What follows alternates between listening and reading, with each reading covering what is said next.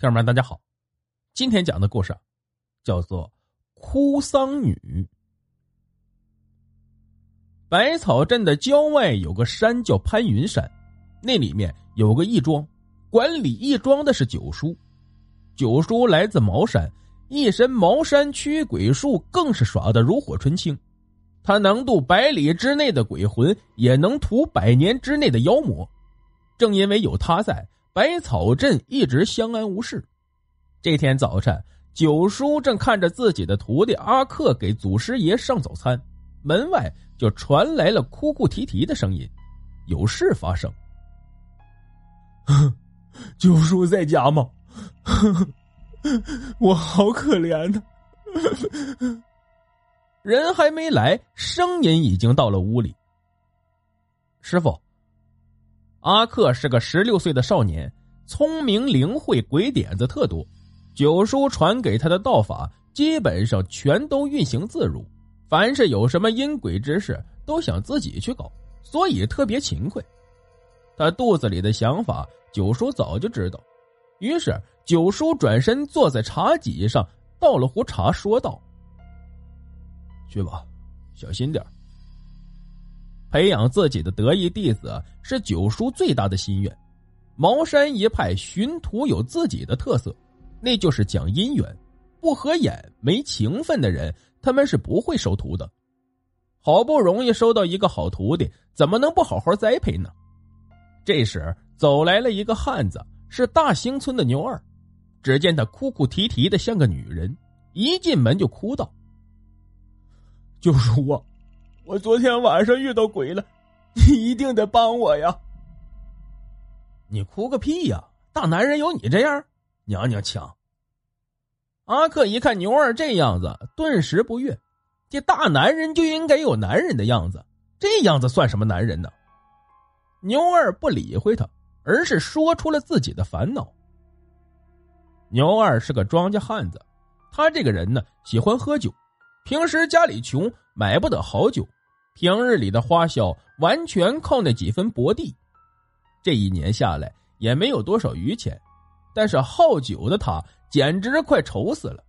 平时最喜欢的就是蹭酒喝，只要哪里有酒，他听说了，别管多远，一定会过去的。前几天隔壁村死了人，这家伙就去蹭酒喝，因为路远，这家伙喝的醉醺醺的，回来时已经是晚上了。而那天又是阴天，本来靠着星星和月亮就能回到家，这下一阴天就迷失了方向。他又是酩酊大醉，所以走着走着就来到一个陌生的地方。因为醉得不省人事，走累了就一头扎在草堆里呼呼大睡起来。不知过了多久，他听到一个女子的声音，那女子好像是受了什么委屈，哇哇的哭个不停。他打了个激灵。赶忙坐了起来，他发现自己竟然躺在一张床上，顿时惊讶无比。再回头一看，才发现一个身着白色衣裙的女子正背着自己坐在床的另一边低头哭泣。这是怎么了？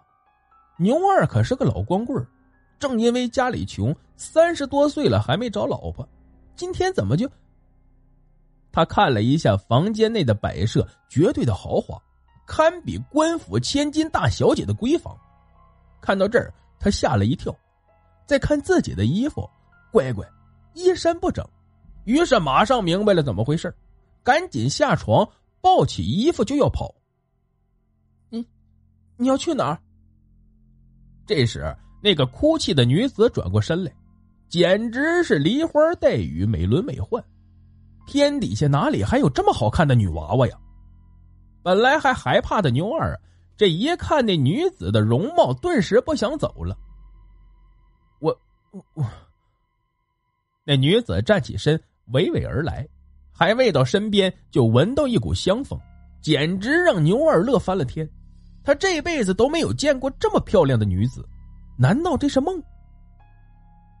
你做的好事，你把奴家祸害了，难道就一走了之？那女子面带不悦之色，冷道：“其实到底发生了什么事牛二也不知道，他都不敢看那个女子。昨晚奴家正在床上休息，你个猛汉，竟然醉醺醺的闯了进来，不分青红皂白的，直接把奴家按在床上行苟且之事。现在倒好，天色未亮，你却要走人，你让奴家还有何脸面去见外人？我靠！什么？你你怎么能这样呢？你把人家给玩了，还一走了之，比我还潇洒呀！阿克在旁边听了大怒，这家伙的运气也忒好了吧？自己怎么就没遇上呢？九叔在旁边说道：“别打岔，听他讲完。”牛二哭丧着脸道：“ 小师傅，我早就忘了我玩没玩，可是她还有丈夫啊。”那女子哭了一会儿说。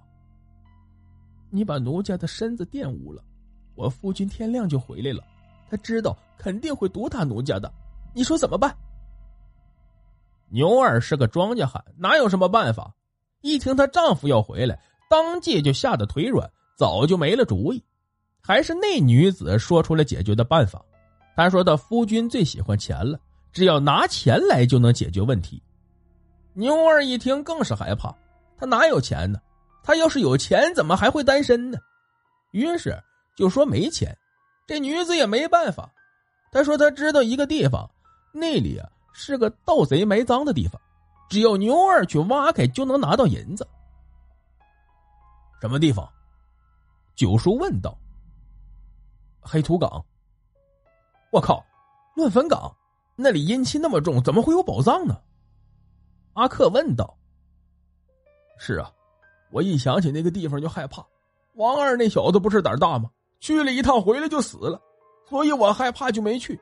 可是这几天那女的的夫君呢，天天晚上在我屋子外面喊，如果我不去就会杀了我，就说你一定得救救我呀。牛二哭道：“救你？你艳福都降了，怎么救你？你怎么就不管住你那第三条腿呢？能胡来吗？”一想起这丑陋的牛二把一个漂亮的大美人给干了，他心里就不爽。凭什么是他呢？不是自己呢？行了，牛二，你回去吧。今天晚上他们就不来了。九叔道。送走了牛二，九叔说道：“你真的想去？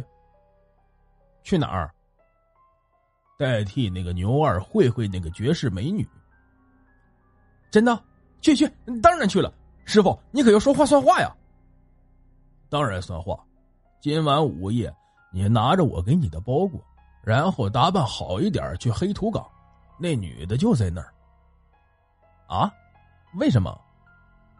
阿克奇怪的问道。给你约会啊！她丈夫肯定要暴打她，她就跑出去呗。阿克恨不得现在就是午夜，自己来个英雄救美。午夜之后。阿克是吐着回来，整整吐了一夜。天亮之后，他怒气冲冲的质问师傅：“为什么骗他？”师傅说：“没有啊，那女的是不是好看？是不是在黑土岗等你？是不是倒在你怀里？”一连串的追问，阿克都说是，但阿克却哭着说道：“可你没说那女的是鬼呀，而且还是一个尸体刚刚腐烂的女尸啊！”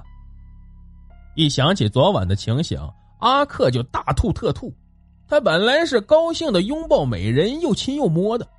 这时，师傅给的宝符却突然发出一道金光，那美人就变成了全身尸虫的鬼，而且还在他自己的怀里。